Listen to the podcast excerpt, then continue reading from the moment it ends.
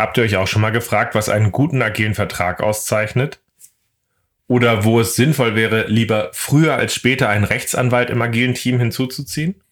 In dieser Folge spreche ich mit dem Rechtsanwalt Philipp Kühn, der sich intensiver mit agilen Werksverträgen beschäftigt hat, über Agilität und Rechtsanwälte. Passt das überhaupt zusammen? Welchen Mehrwert können Rechtsanwälte einem agil arbeitenden Team bringen? Was muss ein Anwalt von Agilität verstehen oder besser, wie muss er agieren, damit er ein agiles Team wirklich unterstützen kann? Welche Vertragsarten sieht das Gesetz vor und wie passen die zu einer agilen Arbeitsweise? Wo liegen die Knackpunkte und Missverständnisse in der Gestaltung agiler Verträge? Und zum Abschluss haben wir natürlich über Philips Vertragsmuster für agile Werksverträge gesprochen und welche Intentionen in die Gestaltung dieses Vertrages mit eingeflossen sind. Ich muss wirklich sagen, das war ein sehr spannender Austausch mit einigen Fragen, die mich wirklich auch die letzten Jahre begleitet und beschäftigt haben. Und wir haben ergänzend zu dieser Folge noch eine Checkliste zusammengestellt, die hilfreich ist, wenn ihr in der Anbahnung seid einer neuen Zusammenarbeit, die dabei hilft zu gucken, okay, wo könnte es unter Umständen sinnvoll sein, lieber früher als später einen Rechtsanwalt hinzuzuziehen? Und worauf sollte man gerade in der Vertragsgestaltung achten, damit die Zusammenarbeit gut gelingt? Ich wünsche euch jetzt aber erstmal viel Spaß beim Zuhören.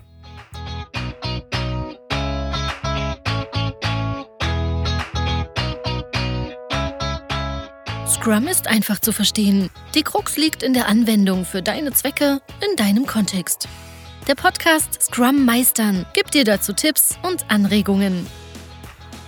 Moin Moin, herzlich willkommen zu einer neuen Folge in meinem Podcast Scrum Meistern. Ich bin sehr froh, dass der Philipp heute da ist, weil wir wollen über das Thema Agilität und Verträge reden. Philipp, schön, dass du dabei bist. Moin, hi, grüß dich. Erzähl mal, was verbindet dich mit dem Thema Agilität und was verbindet dich mit dem Thema Recht und Verträge? Ähm, ich bin Rechtsanwalt bei einer großen Beratungsgesellschaft bei Ebner Stolz und äh, leite da in Köln den Bereich Datenschutz und IT-Recht. Und äh, vom IT-Recht kommt man natürlich sehr schnell auch in Kontakt mit äh, agilen Verträgen.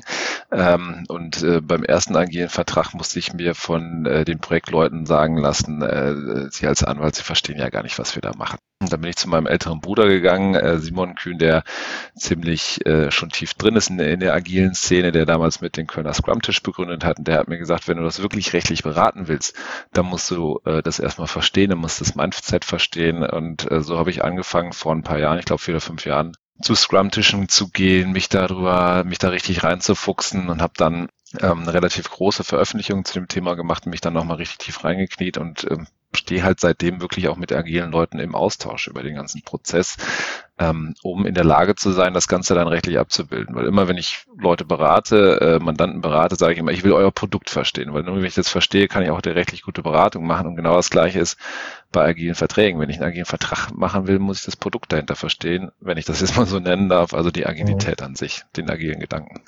Mhm, das, das heißt aber, Du bist natürlich äh, als Rechtsanwalt profund durch die gesamte äh, Schule und Ausbildung gegangen, was rechtlich bei uns gilt an der Stelle, was natürlich, wenn man in die Tiefe reingeht, sehr wichtig ist. Äh, du hast aber halt auch einige Zugänge dazu, was Agilität ist und hast dadurch dann die Erfahrung und hast ja auch einige Sachen zu Verträgen dazu gemacht. Also so gesehen gehen wir das jetzt auch einfach mal strukturiert durch und ähm, wir haben uns so also drei, drei, drei Themenbereiche vorgenommen, die wir jetzt einfach mal einem nach dem nächsten abhandeln und als erstes wollen wir gleich auf äh, Agilität und Rechtsanwälte, passt das überhaupt zusammen? Gucken, haben dann so das Thema Vertragsarten, was gibt es da auch überhaupt, was ist da etabliert? Und auch, ähm, du hast ja selber einen agilen Vertrag äh, mit, mit, mit geschaffen an der Stelle, was zeichnet den aus, wie kann der helfen? Und da bin ich einfach mal gespannt, was ich daraus lernen werde, weil mir ist ja auch wichtig in meinem Podcast, dass äh, Gäste keine Scheu haben sollten, mich zu belehren, weil das macht mich ja nicht dümmer äh, an der Stelle. Und freue mich jetzt einfach auch auch das erste Thema Agilität und Rechtsanwälte, passt das überhaupt zusammen? Also, und dazu vielleicht die erste Frage. Äh, verstehen Rechtsanwälte überhaupt was von Agilität? Entstehen da manchmal Missverständnisse oder inwieweit muss ein Rechtsanwalt Agilität verstehen, damit er da beraten kann? Ich fange mit dem letzten an, um ähm, zu dem Rechts, äh, zu dem Rest zu kommen. Meiner Meinung nach muss ein Anwalt, äh, und da bin ich ganz bei meinem Bruder, der mir das damals gesagt hat, der muss natürlich verstehen, was da passiert. Also ich muss als Anwalt immer verstehen, was bei dem äh, Thema passiert, was ich da gerade rechtlich beraten will. Ansonsten äh, reite ich am Thema vorbei und dann ist es so wie früher in der Schule setzen sechs. Ja. Ähm, also das vorweggenommen. Und ähm, ich habe ja gesagt, ich turne auch viel auf Scrum-Tischen rum, beziehungsweise bin es vor Corona, äh, weil gerade der Live-Kontakt mit den Leuten, der hat mir unheimlich viel, äh, unheimlich viel Mehrwert gegeben weil ich dadurch das halt verstanden habe. Und ich habe mich wirklich immer hingestellt und habe gesagt, pass auf Leute, jetzt könnt ihr das machen, was er sowieso immer gerne macht und macht mal Anwaltsbashing und habe mich vorne hingestellt und habe eine Session angeboten und habe gesagt, erzählt mir mal eine halbe Stunde, was bisher richtig bescheiden gelaufen ist mit Anwälten in euren agilen Projekten und das äh, mittlerweile kennen die Leute das schon und mittlerweile haben sich viele Leute auch schon äh, Luft gemacht. Deswegen, aber gerade am Anfang war das echt, da waren dann zig Leute da und haben erstmal losgelegt. Und da hat man natürlich oft gehört, wie äh, Anwälte verstehen gar nicht, was wir da machen. Die kommen dann mit ihren Musterverträgen an, die auch für ganz andere Welten, äh, Wasserfall und Co. geschrieben sind. Die wollen das da reinzwängen und ähm, das, was nachher dann da steht, passt gar nicht mehr zu unserem Produkt, zu unserem, äh, beziehungsweise zu unseren Prozessen, ähm, starre Abnahmen und äh, starre äh, Vergütungsregelungen und sowas mhm. in der Richtung. Ähm, das, also teilweise ist die Stimmung da schon sehr negativ aufgeladen, muss ich sagen. Ja, was ich mich frage, ist, wie viele von denen äh, hast du den Eindruck, haben persönlich eigene Erfahrungen gemacht, die sie so geprägt hatten? Oder inwieweit sind das teilweise auch einfach Pauschalisierungen und Vorurteile, die da manchmal auch hochkamen? Äh, letztere gab es mit Sicherheit auch, aber der Großteil war tatsächlich persönliche Erfahrung. Gerade auch im Konzernumfeld oder in größeren Unternehmensgruppen, die sind ja dann erstmal in der ersten Stufe auf ihre internen Unternehmensjuristen angewiesen. Und da ist die, ähm, es ist sowieso so, dass du, du hast in Deutschland eine ja, das ist, mittlerweile dürfte es mehr als eine Handvoll, zwei, drei Hände voll Juristen, die sich wirklich vertieft mit dem Thema auseinandersetzen und auch mhm. diese, die Denke dahinter verstehen. Der Rest schreibt sich das so ein bisschen auf die Fahnen, um äh, so Blockchain-mäßig einfach auf dem Zug mitzufahren. Ist jetzt mhm. auch mal eine steile These an der Stelle, ja. Ähm, äh, bei Blockchain ist das, glaube ich, noch viel, viel härter als bei, bei Agilität. Ähm, so und äh, das und die, diese, diese kleine Auswahl an Juristen oder Juristinnen, das sind in den seltensten Fällen Inhouse-Juristen. Das heißt, bei den Inhouse-Juristen hast du sowieso das Thema, dass die den Fall beraten, weil die nichts kosten für das Unternehmen oder interne Verrechnungspreise, was auch immer. Und die müssen jetzt den Vertrag beraten. Die sagen natürlich auch, ich habe eigentlich hab ich gar keine Ahnung, die haben nehmen ihren Standardvertrag und schmieren das da drauf. Ähm, und deswegen ist gerade die, diese, dieser, dieser negative Erfahrungsgrad gerade bei den Inhouse-Juristen oder bei den Leuten, die mit Inhouse-Juristen arbeiten müssen, ziemlich hoch. Und das habe ich sowohl oder insbesondere von Leuten, von internen Stakeholdern gehört, die halt dann damit arbeiten müssen, aber auch von externen äh, agilen Beratern, die halt dann mit den mit den Rechtsabteilungen dieser Welt dann erstmal einen äh, Beratungsvertrag oder, oder, oder einen Projektvertrag in der Regel dann irgendwie verhandeln müssen. Gehört mhm. durchaus, ja. Nee, es passt. Also ich meine, es ist ja auch der Punkt, rechtlich spiegeln die Sachen ja wieder, wie haben wir viele Sachen bisher gemacht. Und dann, wenn wir eine tradierte Firma haben und die hat Strukturen rausgebildet, dass die nicht sofort so, wir versuchen jetzt in kleineren Schritten und dann passen wir etwas an, etwas zu schaffen. Die sind ja nun mal schon auch anders geprägt. So gesehen ist das auch logisch. Und ich glaube, da, da, da jetzt Leute wie dich, die dann vielleicht auch durch gute Beziehungen zum Beispiel zum größeren Bruder oder andere Sachen halt einen Zugang gefunden haben, an der Stelle zu sagen, okay, wie bringen wir die Welt zusammen an der Stelle? Ähm, wie schaffen wir es da auch eine andere Klarheit zu schaffen? Weil ähm, das natürlich das Spannende ist, sich dann zu überlegen, welchen Mehrwert haben wir denn durch die Klarheit, die uns Rechtsanwälte dort vielleicht auch schaffen können, weil am Ende interagieren wir da ja äh, und, und, und Rechtsanwälte helfen ja nicht nur, dass das irgendwann irgendwie vor Gericht geht, sondern halt eben auch rechtssicher Sachen aufzusetzen. Eben, also das ist also auf der Anwälte haben, das ist klar, dass ich das sage, aber das meine ich auch wirklich so, haben in, in vielerlei Perspektive können die natürlich einen Mehrwert in so einem Projekt bringen, wenn sie, und das ist wichtig, in der Lage sind, proaktiv mitzudenken und auch wirtschaftlich zu denken. Wenn es Kolleginnen und Kollegen sind, die äh, eher sehr auf Rechtssicherheit bedacht sind, dann könnte das schon mal ein bisschen äh, kniffliger werden. Aber ansonsten kann, hast du eigentlich immer Mehrwerte, die du da generieren kannst. Und das fängt natürlich mit einem vernünftigen, mit einem guten Vertrag an, der eben mhm. natürlich in der Regel für eine Schublade ist. Ja, äh, Collaboration over, over Negotiation, das kennen wir ja alle vom, äh, vom, ähm, vom, jetzt fehlt es mir, agilen Manifest. Konzept, von der, genau, Manifest, richtig äh, eines der Themen, mit denen ich als Jurist natürlich immer äh, herzlich zu, äh, ähm, zu, zu, zu, ähm, äh, zu, zu kämpfen habe tatsächlich. Aber äh, nichtsdestotrotz, äh, wenn ich dann die Situation habe, und da habe ich tatsächlich auch schon viel beraten, wenn so ein agiles Projekt mal in die Schieflage gerät, dann guckst halt doch in den Vertrag. Und wenn das dann da vernünftig aufgesetzt ist und nicht bloß sich erschöpft in dem Satz, die Parteien vereinbaren agile Zusammenarbeit, Punkt ja, was ich durchaus schon öfters gesehen habe und was dann davon zeugt, dass sich beide Seiten rechtlich gesehen damit nicht auskennen mit dem Thema. dann kannst du da sehr viel Klarheit schaffen und vor allen Dingen das kann ich auch gleich anhand des Vertrages nochmal kurz erläutern. Mhm, das machen wir gleich nochmal Stellen, genau, anhand der relevanten Stellen. Aber vor allen Dingen führt das dazu, wenn du einen Juristen hast, der da richtige Fragen stellt, wie wollt ihr denn eigentlich zusammenarbeiten, AG? Wie genau macht er das? Was, welche Verantwortung soll der Product Owner haben und so weiter? Das führt wirklich dazu, dass die Parteien auf einmal anfangen, darüber zu reden, äh, ja, wie machen wir es denn eigentlich? Wie wollen wir? Wie verstehen wir das denn eigentlich? Und dann auf einmal ein gemeinsames Verständnis von dem Projekt äh, gebildet wird hinsichtlich der Arbeit, weil das, über das Produkt spricht man man ganz viel. Ja, mit, das werden User mhm. Stories schon mal vorher geschrieben und so weiter und so fort. Aber wie man nachher tatsächlich im Doing agil zusammenarbeitet, das passiert relativ selten, dass man sich darüber austauscht, sondern die, der, ähm, der Auftraggeber sagt, cool, wir wollen agil arbeiten, wir haben gehört, das ist gut und das bringt uns schneller vorne und schnelle Ergebnisse zum guten Preis. Das ist ja so ein bisschen die Denke, die vorherrscht. Mhm. Zumindest so, was ich gehört habe. Und die agilen Leute, die sagen halt, ja, wir arbeiten agil zusammen und machen sich aber vielleicht nicht immer äh, Gedanken darüber, dass der Kunde gar nicht so in der Lage ist, sogar agil zu sein oder zu denken und zu arbeiten, wie sie sich das gerne vorstellen. Äh, und das ist einer der großen Mehrwerte tatsächlich. Neben anderen äh, wie ähm, Beratung im Rahmen einer agilen Entwicklung hinsichtlich des Produktes, äh, mhm. Stichwort Datenschutz und so, da können wir vielleicht am Ende nochmal ein, zwei Worte zu sagen. Ähm, Habe ich tatsächlich auch schon gemacht, dass ich selber in agilen Projekten als Anwalt mit beraten habe, ähm, nicht hinsichtlich des Vertrages, sondern des Produktes, was da entwickelt worden ist. Ne? Dass dann äh, das Entwicklungsteam immer sagen konnte, hier sind wir an einem neuralgischen Punkt, wie soll man das machen? Soll man links abbiegen, soll man rechts abbiegen? Du musst ja auch bei der Produktgestaltung gewisse Vorschriften berücksichtigen, gerade beim Datenschutz.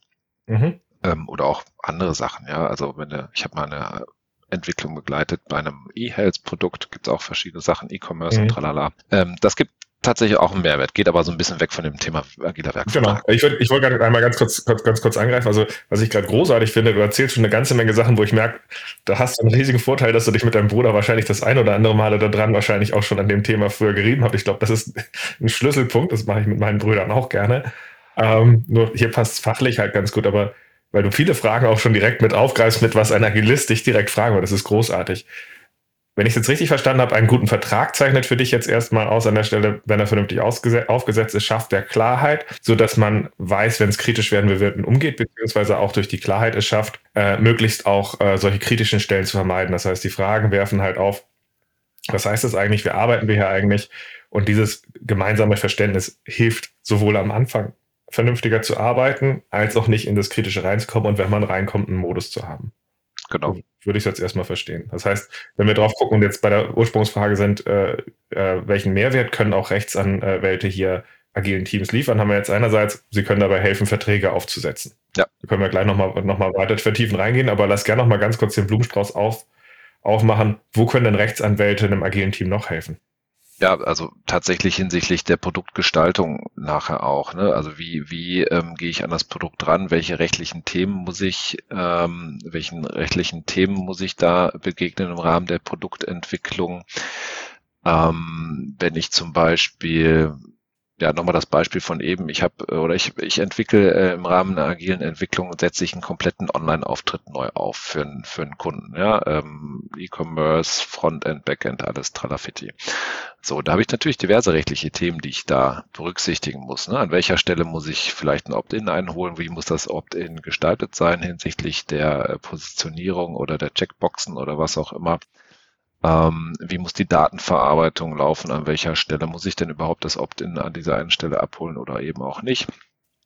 Ähm, und da können Juristen tatsächlich auch schon Mehrwerte bilden. Ja, wenn sie halt mit diesem ähm, System der agilen Entwicklung vertraut sind, wenn, wenn sie sich darüber bewusst sind, dass die wirklich an jeder Stelle der, der, dieses iterativen Prozesses auch Input geben können und nicht diese Erwartungshaltung haben, er macht erstmal fertig und wenn ihr dann fertig seid, dann zeigt es mir und dann sage ich euch, was doof gelaufen ist. Und das mhm. sage ich immer, das ist der Punkt, den muss ich tun, nichts vermeiden. Ja, weil dann äh, sind nachher alle also, finden es nachher alle doof letztendlich, ja, weil das ist für den Juristen ist es oder die Juristin, ähm, ist es anstrengender, das komplett aufzuarbeiten. Für das äh, Entwicklungsteam ist es sowieso doof, weil sie dann nochmal im Rahmen von irgendwelchen Bugfixing User Stories oder so richtig nacharbeiten müssen. Mhm. Ja, deswegen, ähm, ja.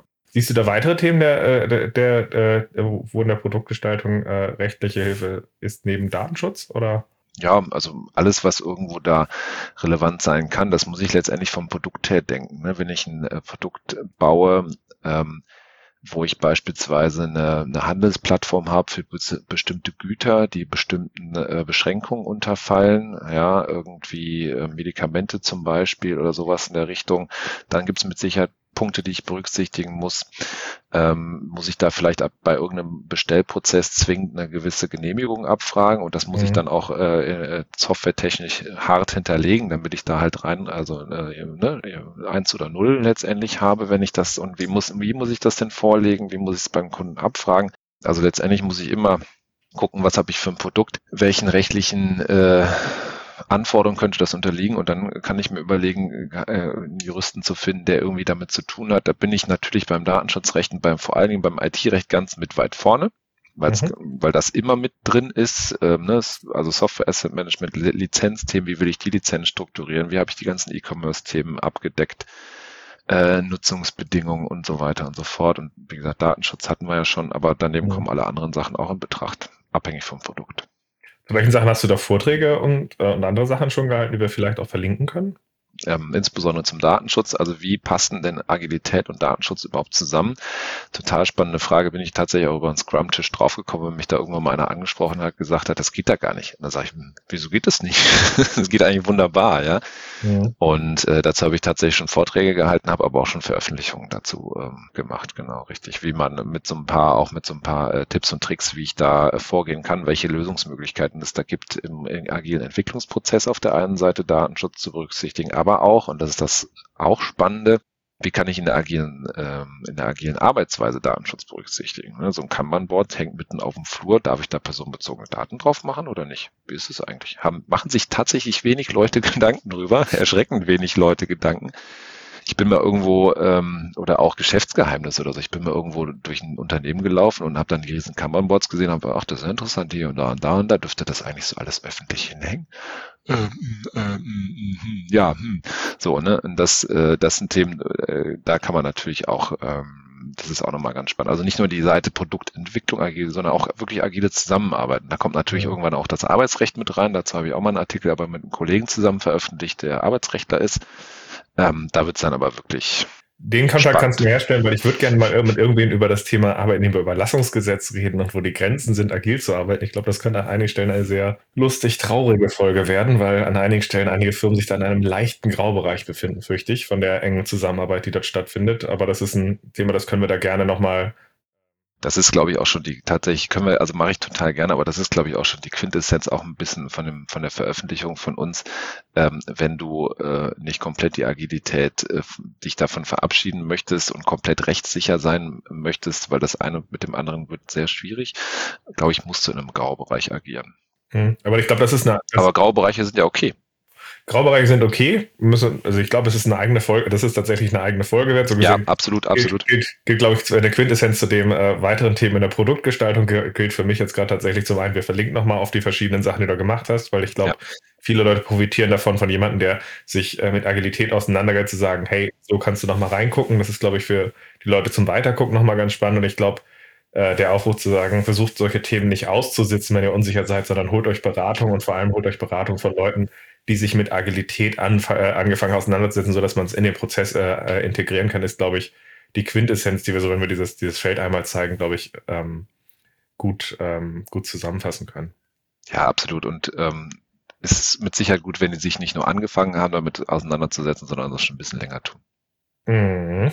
Weil es halt auch ein bisschen anders ist, dass wir jetzt tatsächlich zurücklenken können zu der Frage mit den Verträgen und Arbeitsformen an der Stelle und passt Agilität eigentlich in die äh, vorhandenen Schemata, die wir da haben. Was sind also die typischen Vertragsarten, die das Gesetz vorsieht, die bisher, bisher üblich sind und wie weit passen sie eigentlich zur Agilität? Also die Verträge, die man natürlich in dem Zusammenhang immer am meisten hört, ist auf der einen Seite der Dienstvertrag und auf der anderen Seite der Werkvertrag. Es gibt aber tatsächlich auch schon Leute, die darüber nachgedacht haben, ist das vielleicht eine GBR, wenn ich agil was zusammen entwickle oder nicht. Mhm da kann ich vorwegnehmen, das ist mein der Griff ins Klo an der Stelle, es sei denn, ich habe da wirklich eine super Sondersituation, wo das aus irgendeinem Grund zusammenpasst, ja. Äh, oder eine Joint Venture-mäßige Gestaltung oder sowas in der Richtung gab es auch schon mal Leute, die darüber nachgedacht haben. Aber wenn man es mal nackt runterbricht auf die relevantesten Punkte, dürfte es eigentlich der, oder das ist der Dienstvertrag und der Werkvertrag auf der einen Seite, auf der anderen Seite auch, ja. Und ja, passt das zu dem, was wir überhaupt haben? Wenn man sich damit mal auseinandergesetzt hat und sich mal die äh, Strukturen im BGB, das ist das bürgerliche Gesetzbuch, das sind die Regelungen zum Dienstrecht und zum Werkrecht enthalten, da wird man relativ schnell feststellen, dass es halt nicht so richtig zusammenpasst, weil das BGB ist relativ alt. Ja, das wird zwar sukzessive auch mal ein bisschen erneuert äh, durch äh, entsprechende Anpassungsgesetze, äh, Modernisierungsgesetze und so weiter, aber es gab nie das äh, Modernisierungsgesetz zur äh, Agilisierung des BGB, mhm. ja, um es mal überspitzt zu formulieren. Das heißt, ähm, daran krankt aber der gesamte IT-rechtliche Bereich eigentlich. Ja. Ich habe ganz viele ähm, ganz viele Regelungen und so weiter und so fort im BGB, die ich irgendwo gucken muss, wie passe ich, wie wie wende ich das auf den konkreten Fall darauf an? Das beste Stichwort ist eigentlich so ein, äh, Sub, äh, so ein SAS-Vertrag. Ne? Da steckt ein Miet, äh, da steckt ein Mietkomponente mit drin, da steckt eine Dienstkomponente mit drin, da steckt vielleicht auch eine Werkrechtskomponente mit drin, ähm, da können auch noch äh, können auch andere Komponenten mit drin stecken. Also ganz viele verschiedene Vertragsarten in einem Vertrag, mhm. wo der Laie sagt, so, was ist das? Und ähm, da ist aber ein IT-Rechter halt absolut vertraut mit und kann halt dann die jeweiligen rechtlichen ähm, Themen darauf anwenden. Und da komme ich wieder zu dem Punkt, das kann ich halt nur, wenn ich weiß, was, was machen die denn in einem agilen Projekt mhm. überhaupt. Und dann kann ich mir überlegen, wo, passt jetzt das Dienstrecht besser oder passt das Werkrecht eben besser. Und ähm, da gab es ganz viele Veröffentlichungen schon, ganz viele Kolleginnen und Kollegen, die sich da Gedanken zu gemacht haben. Aber ich meine, ein Großteil davon hat halt das von der falschen Richtung her mhm. gedacht, nämlich rein von der juristischen Seite, nicht von der. Genau, und das, das ist das, was ich einmal ganz kurz äh, mit reinnehmen wollte. Zum einen kurzer Nachsatz, die ich für das Wort SAS nicht kennen, Software as a Service, also das tatsächlich, wenn ich anfange, es zu mieten. Äh, an der Stelle war, war ja der, der kurze Einwurf, aber jetzt würde ich gerne noch einmal kurz drauf eingehen, was sind so die, was sind so die typischen Wege, die dort äh, aus, aus dem Recht her ähm, gemacht werden, gelebt werden momentan und, und was sind also die Hinderungsgründe und dann können wir daraus ja nochmal weitergehen, wie man es sich anpasst. Genau. Ganz kurzer Nachsatz, nur weil ich nicht anders kann, Software as a Service, kannst du auch kaufen tatsächlich. Ähm, aber das ist dann eine sehr besondere Konstellation. Weil letztendlich heißt es einfach nur, jemand anders führt für dich die Software als Service aus. Mhm. Das ist ja so ganz nackt drunter. Ne? Aber wie gesagt, da kann ich nicht aus meiner. Das ist ja auch richtig ist, an der Stelle. Das ist ja der Punkt an der Stelle, wie, wie, wie in einem guten Team halt zum Beispiel auch Tester oder andere dazugehören, die einem dabei helfen, Klarheit reinzubringen. Und da geht es ja um die Präzision und da, da sind Leute wie ich manchmal auch ein bisschen schlampig und diese Schlampigkeit kann dann natürlich auch mal zu Irritation führen, beziehungsweise zu Konflikten. Also Genau, und das ist eigentlich die beste Überleitung zu dem Thema, was gibt's da eigentlich? Es gibt tatsächlich das relativ harte Lager, die sagen, das muss Dienstrecht sein, ja, weil ich am Ende des Tages ähm, gar nicht weiß, was da rauskommen soll. Nochmal, also die wichtigste Unterscheidung zwischen dem Dienstvertrag auf der einen Seite und zwischen dem Werkvertrag auf der anderen Seite ist halt tatsächlich, ich habe ein Werk, was definiert ist. Das ist geschuldet, das heißt, ich habe einen konkreten Erfolg, der muss erbracht werden. Bei der Dienstleistung habe ich das nicht, sondern da ähm, fokussiert sich eigentlich die Leistungserbringung auf die eigentlich laufende Leistung und nicht auf das mhm. Ergebnis, was am Ende steht. Und da kommen halt tatsächlich die meisten dann auch schon her und sagen, hm, das geht bei Agilität nicht, weil ich ja gar nicht weiß, was am Ende rauskommen soll. Und das ist der erste Punkt, wo ich einhake und genau, du äh, reagierst schon äh, angemessen in meiner Hinsicht, wo ich einhaken und sage, das stimmt nicht. Ich weiß sehr wohl, was am Ende rauskommen soll. Ich habe eine, im, im, im Mindestfall habe ich eine Vision von dem, was, ne? und dann kommen irgendwelche Leute und sagen, Leute mit Visionen sollen zum Arzt gehen. Quatsch. Ja? Die, die verdienen in der Regel das Geld. Das ist aber nochmal ein ganz anderer Punkt. Das heißt, ich habe zumindest meine Produktvision im, äh, im Definitionssinne das heißt, ich habe eine sehr grob umrissene Vorstellung von dem, was nachher sein soll. Ähm, und in vielen Fällen habe ich aber tatsächlich vielleicht auch sogar schon mal ein internes Vorprojekt gemacht, wo ich nicht nur eine Vision habe, sondern konkrete Mindestanforderungen auch schon mal an ein Produkt definiert habe. Es muss zumindest mal so und so aussehen. Mein Lieblingsbeispiel ist immer das Haus. Mhm ich möchte ein Haus gebaut haben, das soll ein Dach haben, das soll einen Zaun haben, das soll Wände haben und soll vielleicht auch noch Fenster haben. Und zwar auf jeder Etage soll es zehn Fenster haben. Aber wo genau die Fenster sitzen, weiß ich nicht. Ob das ein rundes Fenster sein soll, weiß ich auch nicht. Ich weiß auch nicht, welche Farbe das Dach haben soll. Ich weiß auch noch nicht, äh, wie viele Leute auf jeder Etage irgendwie ein Zimmer kriegen sollen. Das ist aber auch total egal. Zumindest weiß ich Haus und so weiter. Und das ist ein Thema, das kann ich natürlich das ist natürlich ein Werk. Das soll am Ende, am Ende des Tages soll ein Haus darstellen. Mhm. Und da wird auch nie jemand drüber nachdenken, das zum Dienstvertrag zu machen, wenn es wirklich so ein Haus wäre. Mhm. Weil dann stellt sich einer nachher hin und sagt, da steht aber ein Traktor und kein Haus, dann ist das Werk halt nicht erfüllt. Mhm. So, ja, und das ist natürlich was anderes, wenn man sagt, da steht ein Haus, aber das Zimmer ist an der falschen Stelle. Und da kann man sagen, ja, du hast ja nicht, du hast ja nicht von vornherein gesagt, wo das Zimmer sein soll. Das ist der erste Punkt. Und der zweite Punkt ist ganz oft, dass man sagt, ja, aber die Vergütungsmodelle passen nicht. Festpreis. Normalerweise habe ich, alle Leute haben in meinem Kopf Werkvertrag Festpreis. Mhm. Ist auch Quatsch. Ja, also muss ich ganz hart so sagen, ich habe mich mit einem gestandenen IT-Einkäufer äh, äh, leidenschaftlich darüber unterhalten in einem Konzernumfeld, der gesagt hat, T&M ist Dienstrecht. Habe ich gesagt, das ist Quatsch. Ja, also da, da rollen sich mir die Fingernägel auf, weil es halt tatsächlich Quatsch ist. Und dann habe ich ihn mal gefragt und habe gesagt, hast du dir schon mal ein Badezimmer irgendwie renovieren lassen oder irgendwas anderes? Ja, habe ich schon mal gemacht. Ja, und wie, wie hat denn der Handwerker da abgerechnet? Ja, der hat mir ein Angebot gemacht, aber abgerechnet hat er nach, nach tatsächlichem Aufwand nachher. Ist ja, siehste, und was ist das? Ja, das T&M. Ja, siehst du, genau. Und meinst du, was war das? Ein Vertrag oder ein Werkvertrag? Ja, ja, was ist denn? Wolltest du ein konkretes Ergebnis haben? Sollte da was repariert sein in deinem Badezimmer? Sollte die Dusche wieder funktionieren oder der Rohrbruch repariert sein? Hast du das abgenommen im Sinne von, jawohl, alles gut, Abnahmeprotokoll unterschrieben, wie das bei jedem Handwerker ist? Ja, habe ich alles gemacht. So, siehst du, T&M, nicht zwingend gleich Dienstvertrag, sondern kann auch ein mhm. Werkvertrag sein. Ist auch total üblich. Ja, also ähm, da gehe ich offen mit an der Stelle. Also dieses Missverständnis habe ich tatsächlich in meiner Vereinfachung auch, aber es ist natürlich spannend dann zu sagen, okay, eigentlich sind die Vergütungsmodelle unabhängig davon zu sehen. Aber sie werden. Genau. Ist das der Regelfall? Also ist das in der IT ist es wahrscheinlich nicht der Regelfall oder in vielen Bereichen ist es nicht der Regelfall und dann pauschalisiert man ja, glaube ich, vielleicht auch ein bisschen. Was meinst du, der Regelfall, dass Leute das denken? Nee, oder? dass Leute zum Beispiel, das, das ist im Handwerksbereich ist üblich, dass, äh, dass, dass das Szenario, was du gerade beschrieben hast, aber bestimmte Leute haben es vielleicht nicht anders bisher gelebt oder auch nicht, nicht gemacht. Also wenn du in einem Bereich arbeitest, wo du es eher gewohnt bist, dass es gekoppelt war, kann diese Annahme ja aufkommen.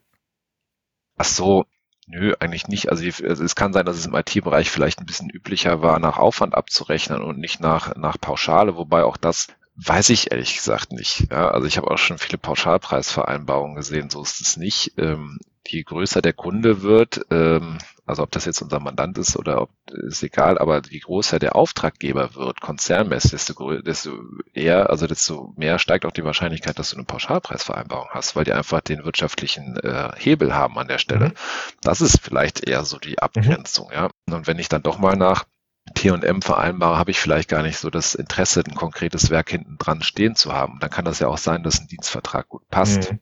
Ja. Aber das ist im Grunde genommen so, dass ähm, weswegen die meisten Leute eben sagen, das muss ein Dienstvertrag sein, das kann kein mhm. Werkvertrag sein, das kann nicht, das kann, das geht gar nicht. Und das zweite Thema ist eben das Vergütungsthema. Aber wie, wie dargestellt, beides Themen, was die drängen einen eigentlich gar nicht in die Richtung, sondern das ist ein ganz anderer Punkt, der, meine ich, ähm, entscheidungsrelevant ist. Und da kann ich eben auch nicht mit dem agilen Manifest kommen und nee, sagen. Das kannst du sowieso nicht. Naja, genau, ne? Äh, so, und weil die Leute sagen dann immer, ja, siehst du, da, da steht drin, äh, äh, das, das, das eine ist äh, wichtiger als das andere. Und dann sage ich immer, ja, das ist richtig, aber das Wichtige heißt nicht, es ersetzt das. Ja, sondern das, das, das steht hier sogar wortwörtlich unten drunter. Also. Genau, ne? Und äh, beispielsweise wie war das mit der Dokumentation? Ich, es gab Zeiten, da konnte ich die, hast du mich nachts um drei geweckt, da konnte ich die alle runterrattern. Ja, funktionierende ähm, Lösungen sind wichtiger als, äh, als Ja, genau, als die Dokumentation, ja, genau, richtig, ne, genau, so. Und ähm, das führt ja dann schon mal gerne dazu, ja, Dokumentation machen wir doch gar nicht, ist so agil. Und dann sagen Leute, und deswegen ist es kein Werkvertrag. Das sind immer so Sachen, ja, das sind aber Argumentationen im Holzhammer. Ja, die bringen dich auch das, in der Firma äh, nicht weiter. Also das, wo ich dich, äh, wo ich dir gerade ein bisschen bohren möchte, beziehungsweise mir auch ein bisschen die Größe nochmal geben möchte, ist gleich ganz kurz das bei den Werkverträgen ein bisschen durchzudeklinieren. Ähm, aber ich finde erstmal den Punkt, wo du sagst an der Stelle, du kannst einer bestehenden Firma oder einem bestimmten Konstrukt natürlich nicht mit dem agilen Manifest kommen. Also ich habe auch Leute erlebt, die sind wohin gegangen, haben gesagt, ich habe versucht, ihn zu überzeugen, weil das gegen das agile Prinzip Nummer 5 verstößt. Das ist für die Leute, die nicht agil arbeiten, jetzt nicht interessiert, als wenn du den mit äh, Chanel Nummer 5 durch die Gegend sprühst und versuchst dadurch irgendwas zu argumentieren. Das heißt, das verpufft ähnlich. Das, das holt keinen ab und wir brauchen in der Zusammenarbeit eine gewisse Klarheit an der Stelle. Es muss nach den Interessen geregelt sein und nicht nach irgendwelchen Glaubenssätzen, die die anderen vielleicht auch nicht haben an der Stelle und die vielleicht auch nie haben werden. Aber ich würde gerne einmal ganz kurz auf das Thema Werkverträge nochmal eingehen, weil also das, was, was zum einen jetzt für mich bei einem Werkvertrag ich, ich vorher schon immer gedacht hatte, ist erstmal, wenn Leute eine, ein, einen Pauschalpreis fordern an der Stelle oder äh, sagen, dass das ist, dann ist es ein unternehmerisches Risiko, was für mich ganz ehrlich gesagt ein agiles Team auch tragen kann. Da kann ein Unternehmer sitzen und sagen, ich habe einen Kunden, der ich hätte gerne das gekauft und der, der sagt, garantier mir das und da kann jeder Unternehmer sagen, ich weiß noch nicht, ob es klappt, aber wir gehen jetzt ins unternehmerische Risiko und das machen wir. Das ist Tag ein, Tag aus das normale Wirken eines Unternehmers. Das, das garantiert genau. nichts und wenn es dann schief geht, hilft dir ein agiles Arbeiten dabei, ein proaktives Risikomanagement raus, äh, aufzusetzen, dass du vielleicht eher in der ersten Drittel deines, deiner, deiner Leistungserbringung feststellst, wir haben ein Problem und dein Vorteil vom agilen Arbeiten ist, wir haben das Budget und die Zeit noch nicht verbrannt und können dann sagen, pass mal auf, wir haben einen Vertrag aufgesetzt, wir sehen jetzt, dass es gänzlich aus dem Rahmen läuft. So hatten wir es zwar gesagt, aber was machen wir jetzt, damit wir für euch zu einem guten Ergebnis kommen? Da ist man rechtlich natürlich dann schwächer aufgestellt, aber man kann trotzdem besser agieren. Deswegen nutze ich Agilität tatsächlich auch in solchen Szenarien. Aber ich wollte jetzt gerne nochmal von diesen Pauschalvereinbarungen nochmal noch mal durchgehen, weil ich tatsächlich gerade versuche, so ein bisschen zu verstehen. Bei Werkverträgen gibt es die Kopplung auch mit, mit einem Pauschalpreis zu, bei der Erfolgserbringung? Was sind andere Variationen, äh, die, die es gibt, dass die äh, zur, zur Kostenstruktur äh, zu, zum Bezahlen? Genau. Gibt, also gibt es natürlich viele Modelle, vielleicht das nur nochmal zum Abschluss der Einordnung, warum Dienstrecht oder Werkrecht. Um, äh, dann kann ich ja einfach mal was zu dem Vertragsmuster erzählen, was ich gemacht habe. Da habe ich nämlich die Punkte, die du gerade angesprochen hast, auch schon angesprochen. Ähm, das mit dem agilen Manifest, was ich sagte, äh, ja, äh, gebe ich dir recht, in solchen Situationen hilft es nicht, aber das sind halt Punkte, die in der rechtlichen Diskussion tatsächlich gebracht worden sind, ne? in den ganzen, ganzen Veröffentlichungen, die gesagt haben, wo gehört es denn jetzt letztendlich rein? Und ich, und das kann ich auch nochmal ganz, deswegen habe ich auch so ein Muster veröffentlicht, bin tatsächlich der Auffassung, da bin ich auch nicht alleine mit ein paar angesehenen Kolleginnen und Kollegen, die das ähnlich sehen. Ich bin in einem agilen Projekt eigentlich immer im Werkrecht. Wenn ich, wenn ich nicht einen richtig guten Vertrag aufsetze, der mich so massiv ins Dienstrecht reindrückt, dass ich da nicht reinkomme, weil ich tatsächlich immer ein, ähm, einen Erfolg am Ende des Tages habe. Ich habe ein Produkt, ein Inkrement, was da hinten rauskommt und sei es jetzt nach jedem Sprint oder was auch immer. Das gucke ich mir nach jedem Sprint auch an, ja, im Review. Mhm nichts anderes passiert ja da. Und da sagt ja dann letztendlich auch der Product Owner, wenn ich es jetzt mal richtig mache, jetzt sagt er mir übrigens gerade, dass die Batterie runtergeht, dann müssen wir gleich mal gucken, wie wir damit umgehen. Wo war ich gerade genau? So, und da sagt ja dann Product Owner, ja, das äh, ist so, wie es im Sprint Backlog war, die Punkte sind abgearbeitet, Haken dran. So, das ist ja im Grunde genommen, wenn man sich diese Punkte mal anguckt und weiß, wie sowas läuft, dann ist das tatsächlich Werkrecht. Mhm. Die einzige Herausforderung, die ich habe, ist, habe ich von vornherein das Produkt so definiert, dass ich am Ende gucken kann, äh, dass ich das gegen die Abnahme halten kann. Das ist eigentlich die einzige Herausforderung an der Stelle. Und da kann man, meine ich, nur schwerlich irgendwo äh, anders abbiegen. Die juristischen Probleme liegen meistens an ganz anderen Stellen, nämlich nachher an den Beweisthemen und so weiter. Das hat mich dazu geführt, dann auch irgendwann mal ein Vertragsmuster zu entwerfen, weil also du kannst halt viel äh, darüber über das Thema veröffentlichen und erzählen. Ähm, ich habe auch viele Sachen, wo ich es in der Praxis dann tatsächlich beraten habe und Verträge dazu entworfen habe, beziehungsweise bestehenden Verträge irgendwie so angepasst habe, dass halt passen. Ich habe auch tatsächlich schon Projekte gehabt, wo ich Verträge zur Prüfung bekommen habe und dann mal den, den, den äh, Projektmenschen angerufen habe und gesagt, sag mal, kann das sein, dass ihr agil arbeiten wollt? Ja, ich so, ja, warum steht das denn nicht im Vertrag drin? Ne? Das habe ich dann nur so rausgelesen aus so ein, zwei Formulierungen. Also, ja, keine Ahnung, wir mussten nicht, dass das da reingehört oder was auch immer. Da komme ich halt her, dass ich dann irgendwann dieses äh, Muster veröffentlichen durfte, muss ich sagen. Ich wurde angesprochen vom Verlag, ähm, halt aufgrund meiner Veröffentlichungen und die haben gesagt, es gibt ein unheimlich starkes Bedürfnis auch auf Juristenseite, dass es so ein Muster gibt, weil halt viele das von ihrem Mandanten hingelegt bekommen und Anwälte sind ja erstmal so, die gucken, wie kann ich selber den Umsatz generieren, anstatt zu sagen, hey, da gibt's einen coolen Typen, der kennt sich aus, gehst du dahin. so, mache ich bei manchen Musterverträgen war es ja auch nicht anders. Dann gucke ich lieber erstmal ein anderes Muster und so. Weil mhm. so, wie so ein guter Arzt auch, ne? Der guckt erstmal, ob er dir weiterhilft. Und ähm, so ist das Muster zustande gekommen. Wie ich das strukturiert habe, ist, was ich gemacht habe, ist erstmal eine ganz, ich habe es äh, amerikanisch aufgebaut. Ähm, wer sich so ein bisschen äh, in der Kautelarjuristik, also Vertragsjuristerei auskennt, der weiß, dass deutsche Verträge sich von den amerikanischen sehr stark unterscheiden, weil die amerikanischen meistens erstmal einen Riesenblock Definitionen voranstellen. Das kennen die deutschen Juristen so mhm. gar nicht. Das habe ich jetzt aber hier als Stilmittel bewusst gewählt, um halt erstmal die ganzen Definitionen runterzurattern. Was ist denn überhaupt der Product Owner? Was ist ein Sprint? Was ist eine User Story? Was ist der Sprint Review? Wer muss beim Sprint Review anwesend sein tatsächlich? Mhm. Ja, weil das äh, habe ich auch ganz oft in Projekten gehört, ja, wir sind beim Review, der Product Owner ist nicht da oder das Team ist nicht da oder was auch immer. Und dann, dann kannst du nicht die Rechtsfolgen daran knüpfen, die du vielleicht daran mhm. knüpfen möchtest. Gibt es nur einen Product Owner? Ähm, wem wird der Product Owner zugeordnet? Wer stellt den denn? Ist das der Auftragnehmer? Ist das der Auftraggeber? Ähm, tatsächlich, wo ist das Product Backlog, wer verantwortet das Product Backlog, wo wird das gepflegt, welche agilen Gefäße werden genutzt, ja, habe ich ein Jira, habe ich ein GitHub, habe ich ein äh, was auch immer, wo wird das gehostet? Ist das beim Auftraggeber? also möglichst viel ist der Rahmen, dass in dem Fall für, für den, von Fall zu Fall der Rahmen soweit eine gewisse Klarheit hat, sodass wenn es zum Beispiel später äh, schief läuft, äh, hat der PO sein Backlog, äh, wurde das Backlog proaktiv gepflegt, in dem Sinne, wurde er Gebühren vom Team dabei unterstützt, dass es gepflegt ist. Und wenn man dabei dann sieht, dass Nachlässigkeiten sind, könnte man darauf eingehen. Genau, zum Beispiel. Ne? Und das ist dann auch schon der Punkt, wo ich sage, das führt ganz stark dazu, äh, dass die Leute sich anfangen zu unterhalten. wie wollen wir es denn hier konkret, wer, wer soll denn tatsächlich konkret die Verantwortung haben, wer soll was stellen, wie soll das Ganze laufen, wollen wir wirklich äh, zwei Wochen Sprints machen oder brauchen wir vielleicht doch die drei Wochen Sprints oder machen wir es noch schneller in ein Wochen Sprints äh, oder was auch immer, ja, oder gerade der Punkt, wo ist denn das Jira oder das GitHub oder wo auch immer. Weil ich immer sage, die Herausforderung bei einem agilen Werkvertrag ist halt tatsächlich, ähm, und das aufzuzeichnen, was im Ungenauen ist oder im Ungewissen ist. Rechtlich hast du ja viel geregelt, aber was halt nicht geregelt ist, ist die, was ist denn, was heißt denn überhaupt agile Zusammenarbeit im konkreten Fall? Ich sage immer, das, da habe ich tatsächlich mal einen Verlag gehabt, da durfte ich die Überschrift nicht so nennen, aber ich finde es trotzdem passend, äh, Fifty Shades of Scrum, ja, ähm, weil jeder ähm, definiert Scrum oder Agilität für sich anders. Ich bin immer so ein bisschen auf den Scrum-Begriff, weil das beim das ist, was mir am häufigsten unterkommt, zumindest bei Entwicklungsverträgen. Mhm. Ähm, das ist das Ungenaue, dafür die ganzen Definitionen. Ja, und das Ungenaue ist, ähm, was habe ich denn überhaupt für ein Werk und wie komme ich zum Werk nachher letztendlich hin?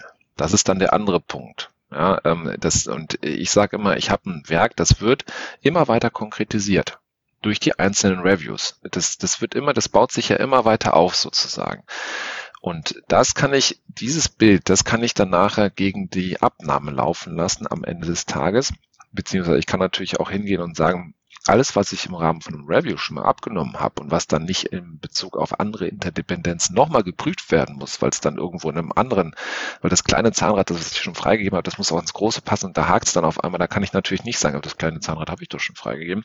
Da muss ich das natürlich sehen, aber ansonsten wird es arbeitswerkrechtlich äh, schwierig am Ende des Tages zu sagen, das, wär, das Zahnrad habe ich mir anders vorgestellt. Dann kann dann der Auftragnehmer, das ist dann der Vorteil für den, äh, für den agilen Dienstleister, ähm, da kann er dann sagen, ja, aber du hast es mir freigegeben. Du hast gesagt, so passt es am Ende des Tages. Und wenn nicht, dann müssen wir es halt irgendwie nochmal über eine neue User Story oder was auch immer lösen. Ähm, das ist der Punkt und natürlich ganz neben den ganzen anderen äh, klassischen Fällen wie äh, Haftung und äh, und so weiter und so fort ähm, habe ich die Mitwirkungsleistungen des also ich habe einmal den, den Vertragsgegenstand, das hatten wir gerade, das ist das Werk und dann natürlich die Mitwirkungsleistung, die bei jedem IT-Projekt immanent wichtig sind, aber beim agilen Vertrag noch wichtiger sind. Also ich habe wirklich schon große agile Projekte in der Schieflage äh, gesehen und auch beraten, ähm, dann auch, was äh, auch nicht immer der Fall ist, weil es halt manchmal zu teuer ist, auch schon mal vor Gericht landen, wo es wirklich nach einer Mitwirkungsleistung gehapert hat, mhm. weil eben der Kunde nicht so mitwirken konnte und agil mitwirken konnte, wie der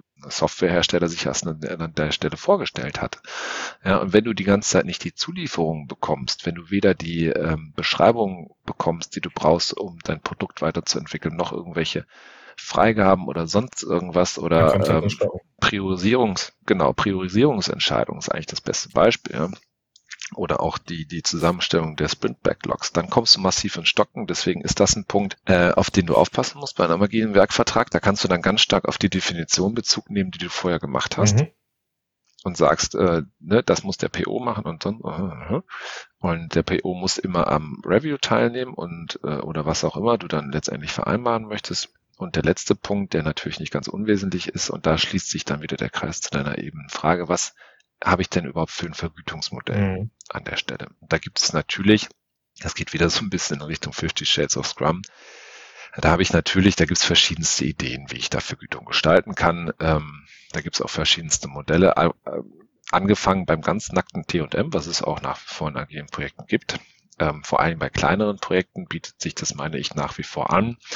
Ähm, da kann man ja sagen, ich habe eine Reißleine, wenn ich ein Gesamtbudget habe von weiß ich nicht mhm. was, äh, 20.000 Euro, was mal so ein kleineres Projekt wäre, kann ich immer noch sagen, nach 15.000 Euro ähm, habe ich eine habe ich eine Meldepflicht vom Dienstleister, äh, dass er, dass man sich mal zusammen hinsetzt und sagt, wie verbraten wir denn jetzt die restlichen 5.000 mhm. Euro? Aber ansonsten wird es nach T&M abgerechnet, ja. ja, ohne zu wissen, dass ich nachher ein fertiges Produkt habe. Aber je teurer das ganze Thema wird, desto größer wird natürlich auch das Bedürfnis ähm, des Auftraggebers, da irgendwo einen Deckel drauf zu setzen, trotzdem nachher was zu haben, was er was er nachher dann, äh, was er dann nachher auch benutzen kann, sozusagen, dass er nicht irgendwie ähm, versunkene Kosten hat, wie man das in der Buchhaltung, glaube ich, nennt, sondern dass das irgendwie auch werthaltig ist, was da am Ende des Tages rauskommt. Ähm, und was ich da gerne nutze und was ich auch in dem Vertragsmuster vorgesehen habe, ist der ähm, tatsächlich der sogenannte agile Festpreis.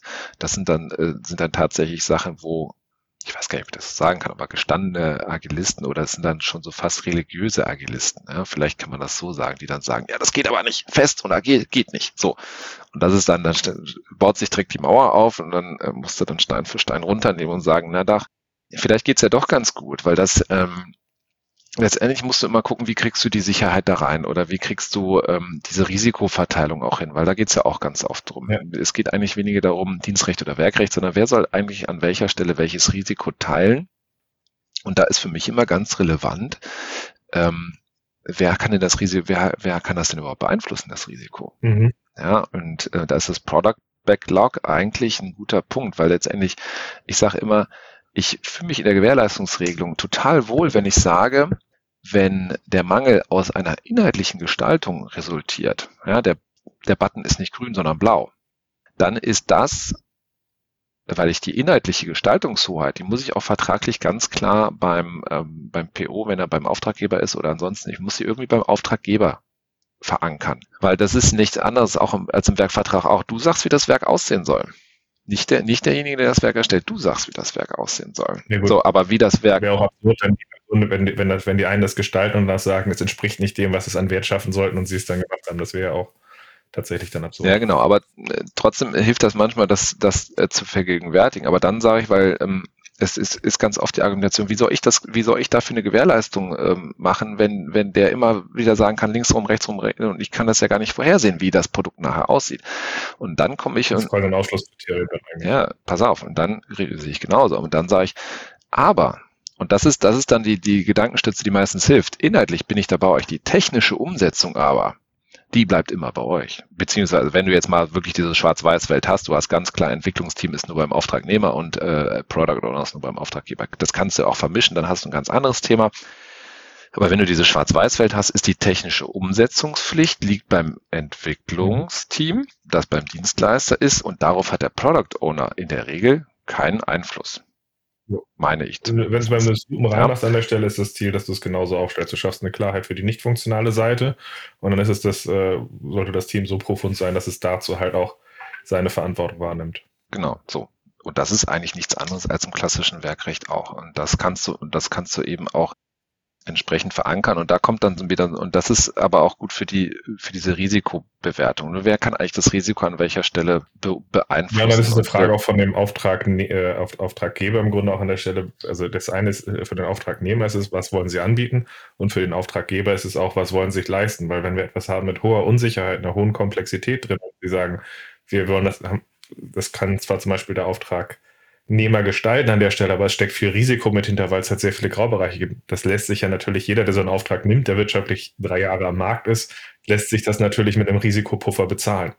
Und da ist halt der Punkt. Genau, das ist das. Und das ist der Punkt, wo man sich dann natürlich auch hinsetzen muss und sagen muss, wenn es wirklich innovativ ist, kaufe ich mir diese Versicherung mit ein und die wird natürlich, je unsicherer ist, wenn du im Erd ich im Erdbebengebiet ein Haus baue an der Stelle und ich eine Erdbebenversicherung habe, dann wird die halt teurer. Und da wird sich das ein oder andere äh, Unternehmen halt fragen, das Innovationen schaffen will, ob sie sich das leisten wollen oder ob sie das Risiko eingehen, ob es schief geht. Ja. Wie, es macht Sinn. Also ich habe auch schon Verträge gehabt, wo der Dienst, äh, wo der, wo der Dienstleister gesagt hat, das ist ein Dienstvertrag und wenn ihr wollt, dass ein Werkvertrag ist, wird es teurer. Das ist das, so, was ich tatsächlich ja, versuche, also, Firmen halt auch immer wieder beizubringen an der Stelle, wenn wir zu einer Aufstellung zu den Kunden reden. Das heißt, ich finde diese Aussage, dass man die, äh, dass das Risiko nicht übernehmen kann, wenn ein Bereich arbeitet, wo zehn Jahre das Risiko übernommen wurde, jetzt unabhängig von den Verträgen, dann kann ich unternehmerisch hingehen und sagen, meine Agilität ist eine Blackbox an der Stelle, kann damit erstmal arbeiten an der Stelle und kann plötzlich auch intern erstmal ein proaktives Risikomanagement aufbauen, was mir im ersten Drittel halt zeigt, dass ich Probleme habe. Und das ist erstmal besser, als es wie der Berliner Flughafen zu merken. Ich habe zwar immer noch eine ungünstige Vertragssituation, aber die Verhandlungssituation ist, wenn das Budget noch da ist und es noch nicht verbraten ist, ist eine andere, als wenn ich es verbraten habe und wir uns ja. dann äh, voll heulen. Das ist so erstmal der Punkt, mit dem man dann Vertrauen schaffen kann und mit denen kann man dann über neue Modelle halt auch reden. Ähm, das ist so. Genau, und dann da kommst du halt dann in den Punkt, wo du dann auch über Vergütungsmodelle reden kannst. Ähm, das hängt ganz stark davon ab, wie viel Ahnung hast du denn schon von dem, was hinten rauskommen soll. Ähm, weil letztendlich einen Festpreis kannst du immer nur dann machen, wenn du schon auch eine sehr ja, sehr konkret nicht, aber das muss, das muss, schon eine gute Vorstellung sein. Und mein Beispiel ist dann immer der Punkt, wo ich tatsächlich in einem internen Vorprojekt schon einen Haufen User Stories zusammengeschrieben habe. Die kann ich dann den Dienstleister über den Zaun kippen und sagen, bewerte das mal. Wie lange würdest du dafür brauchen, wenn du diese ganzen User Stories abarbeiten würdest? Und dann kannst du die User Stories bepunkten, auch mit T-Shirt-Sizes oder mhm. was auch immer, wie du das Modell wählen willst, ist eigentlich relativ Wurst. Ähm, Story Points äh, gibt dann da auch schon mal, das ist so ein gängiger Begriff, der sich daraus ähm, kristallisiert hat und ähm, sagen, okay, wir, haben, wir brauchen davon 300 Story, 300 Story Points und ein Story Point ist bei uns ähm, oder zehn Story, nee, acht Story Points sind bei uns ein Mann-Tag. Ja, also acht äh, gleich ein Story Point gleich eine Stunde. Und ähm, das sind dann, jetzt bin ich schlecht im Kopfrechnen und habe falsche Zahlen genommen. Lass uns mal, ähm, also ist dann Preis X, der hinten rauskommt. Ich habe jetzt nicht gerechnet, lass mal sagen, wieder diese 20.000 Euro von eben. So, und das ist der Festpreis. Ja, und im Rahmen dessen ähm, und da kommt dann das Agile wieder, kann ich trotzdem im, ähm, im Product Backlog hin und her fuschen, wie ich will, sobald ich diese Story Points nicht überschreite. Das heißt, jede neue User Story, die reinkommt, muss bewertet werden. Wie viele Story Points ist die wert? Und ähm, wenn ich dafür äh, da, dafür muss ich dann halt eine andere Story, eine User Story rausschmeißen, die denselben Story Point Wert mhm. hat oder nicht. Und immer wenn ich unter diesem ähm, Wert von, lassen wir uns jetzt mal die äh, 700 Story Points nehmen, immer wenn ich unter 700 bleibe mit der Änderung des Product Backlogs, sei es indem ich 20 User Stories reingeschmissen habe und eine riesen User Story reingebaut habe oder was auch immer, dann ändert sich an dem Preis nichts. Punkt. Dann ist das immer noch der Festpreis. Das Produkt ändert sich mit Sicherheit. Ähm, ich kann auch eine Regelung reinbauen, wenn sich dadurch die Zeitspanne enorm ändert, ähm, muss ich drüber reden, aber kann es ja eigentlich nicht, weil die Story Points irgendwo mit der Umsetzungszeit verhackstückt sind. Wenn ja. das Team stabil ist und eine gewisse stabile Erfahrung hatte, dann ist das ein Punkt, Punkt erstmal daher. Genau so. Ähm, sind natürlich immer Randaspekte, die da mit reinspielen. Klar. Ähm, ist übrigens auch ein Punkt, den ich im Vertrag in der Definition regeln kann. Wie ist das Entwicklungsteam zusammengesetzt? Welche Erfahrungsgraden müssen die haben und so weiter und so fort. Das sind auch Sachen, über die ich sprechen kann. So und ähm, Brauche ich ein bestehendes eingespieltes Team oder findet sich das noch? Ja. Genau. Und sobald ich dann ein, ähm, sobald ich darüber über diese 600, äh, 700 Story Points bin, dann kann ich einen ganz normalen Change Request Prozess vereinbaren, den ich eigentlich so nur aus dem Wasserfallprojekt kenne, den ich aber auch hier einsetzen kann, indem ich sage, wie gehen wir mit dem Punkt um? Ja, gibt es dann, äh, gibt's dann da eine Nachbeauftragung oder was auch immer und welchen Preis, welches Preisschild schreiben wir daran? Mhm.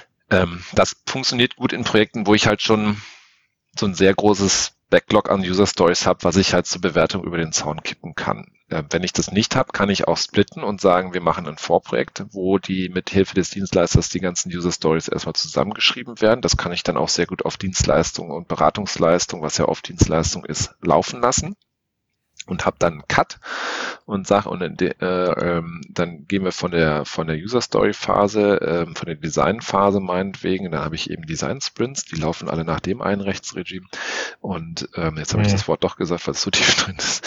Ähm, und äh, dann habe ich halt den Cut und gehe in die Umsetzungsphase und ähm, das läuft dann eben nach Werkrecht kann ich durchaus ja. so machen. Und da kann ich dann auch, ähm, auch verschiedene Preismodelle draufsetzen. Ne?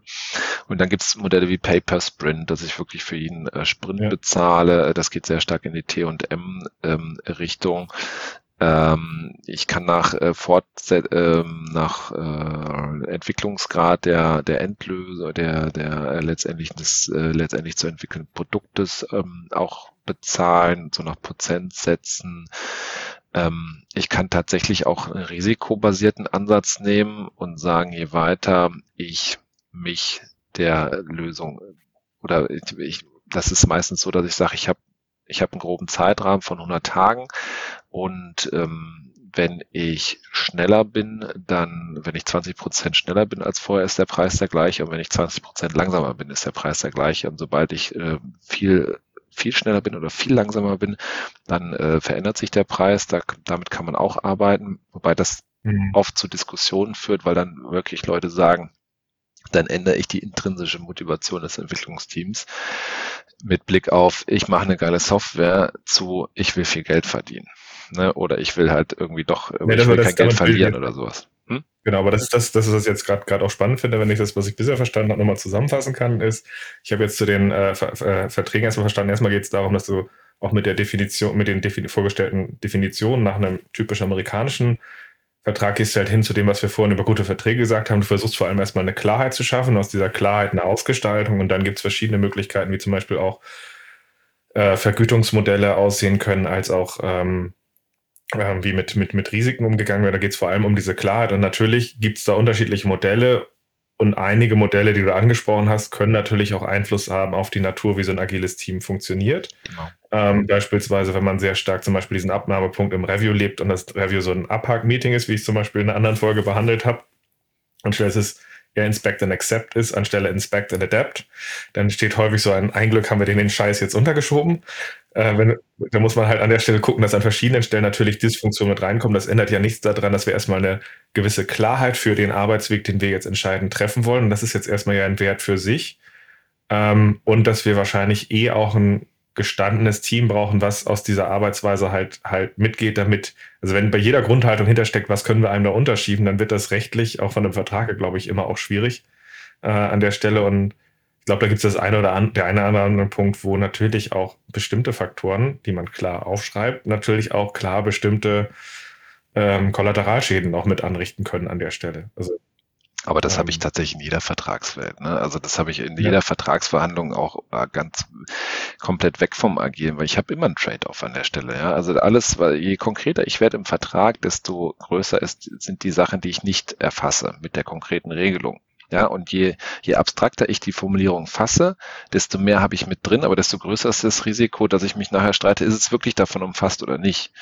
So, und ähm, deswegen, also diesen Trade-off habe ich immer, dass, dass gewisse Regelungen sich natürlich da auch irgendwie auswirken können. Und da bin ich dann auch teilweise echt frech und gehe dann hin und sage, hey Leute, ihr wollt ja auch agil arbeiten, ja, und im agilen Mindset gehört eine gewisse vertrauensvolle Zusammenarbeit ja auch zusammen, also gehört ja auch dazu.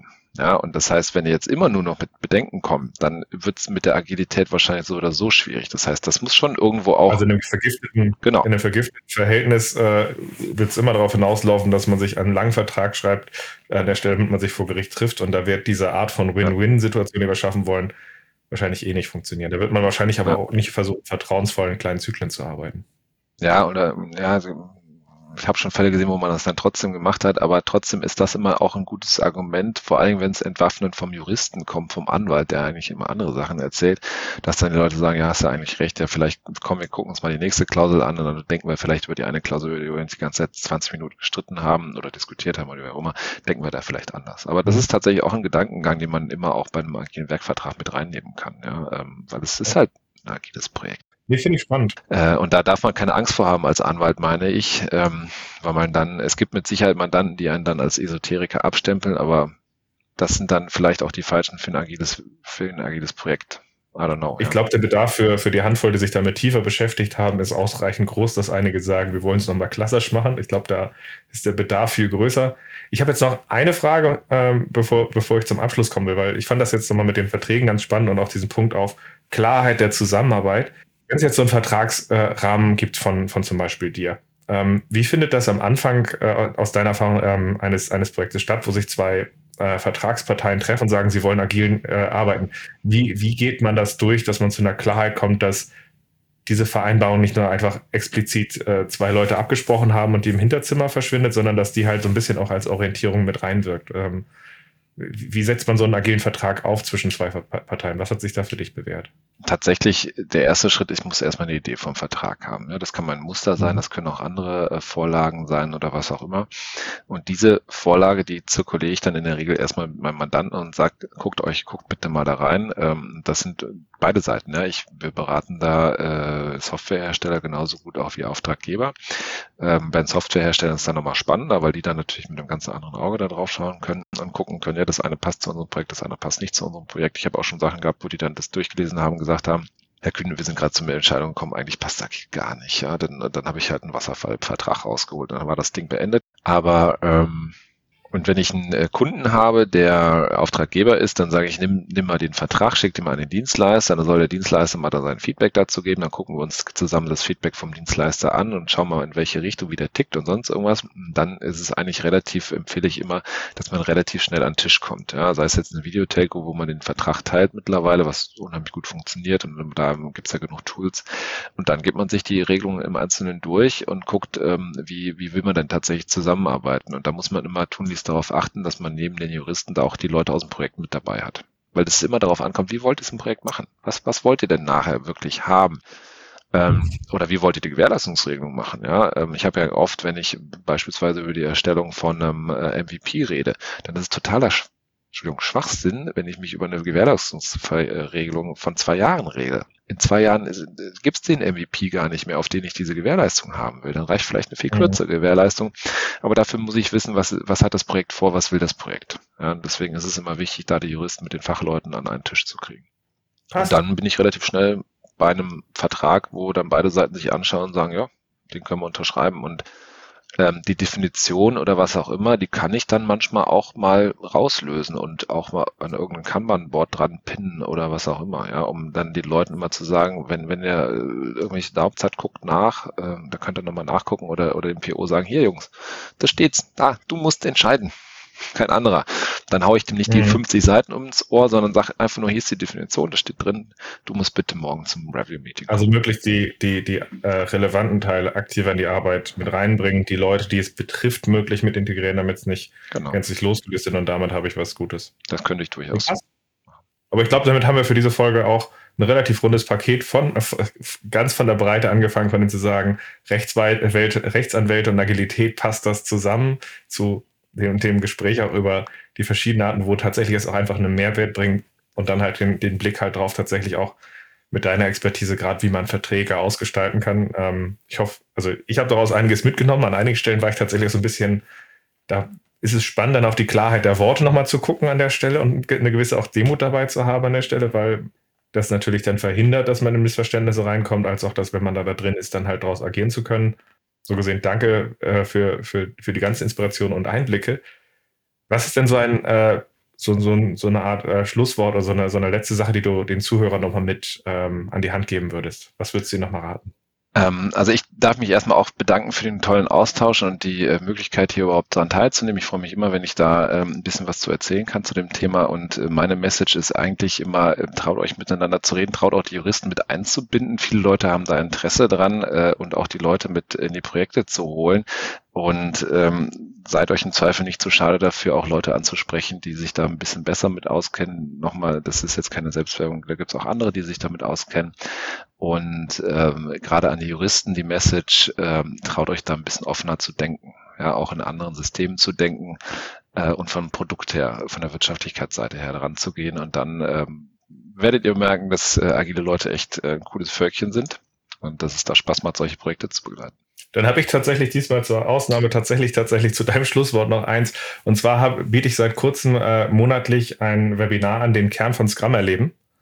Ähm, und in dem ähm, arbeiten wir 90 Minuten auf, äh, was, zeichnet, äh, was zeichnet Scrum eigentlich aus und schauen uns das tatsächlich an, ähm, äh, indem wir halt eine interaktive Übung machen, wo die Leute wirklich diesen Kern sehen, was diese andere Art der Steuerung auszeichnet. So gesehen, wenn ihr irgendwie rechtlich unterwegs seid mit unserer Welt eigentlich erstmal noch gar nichts zu tun habt, kommt gerne in das freie Webinar äh, dazu.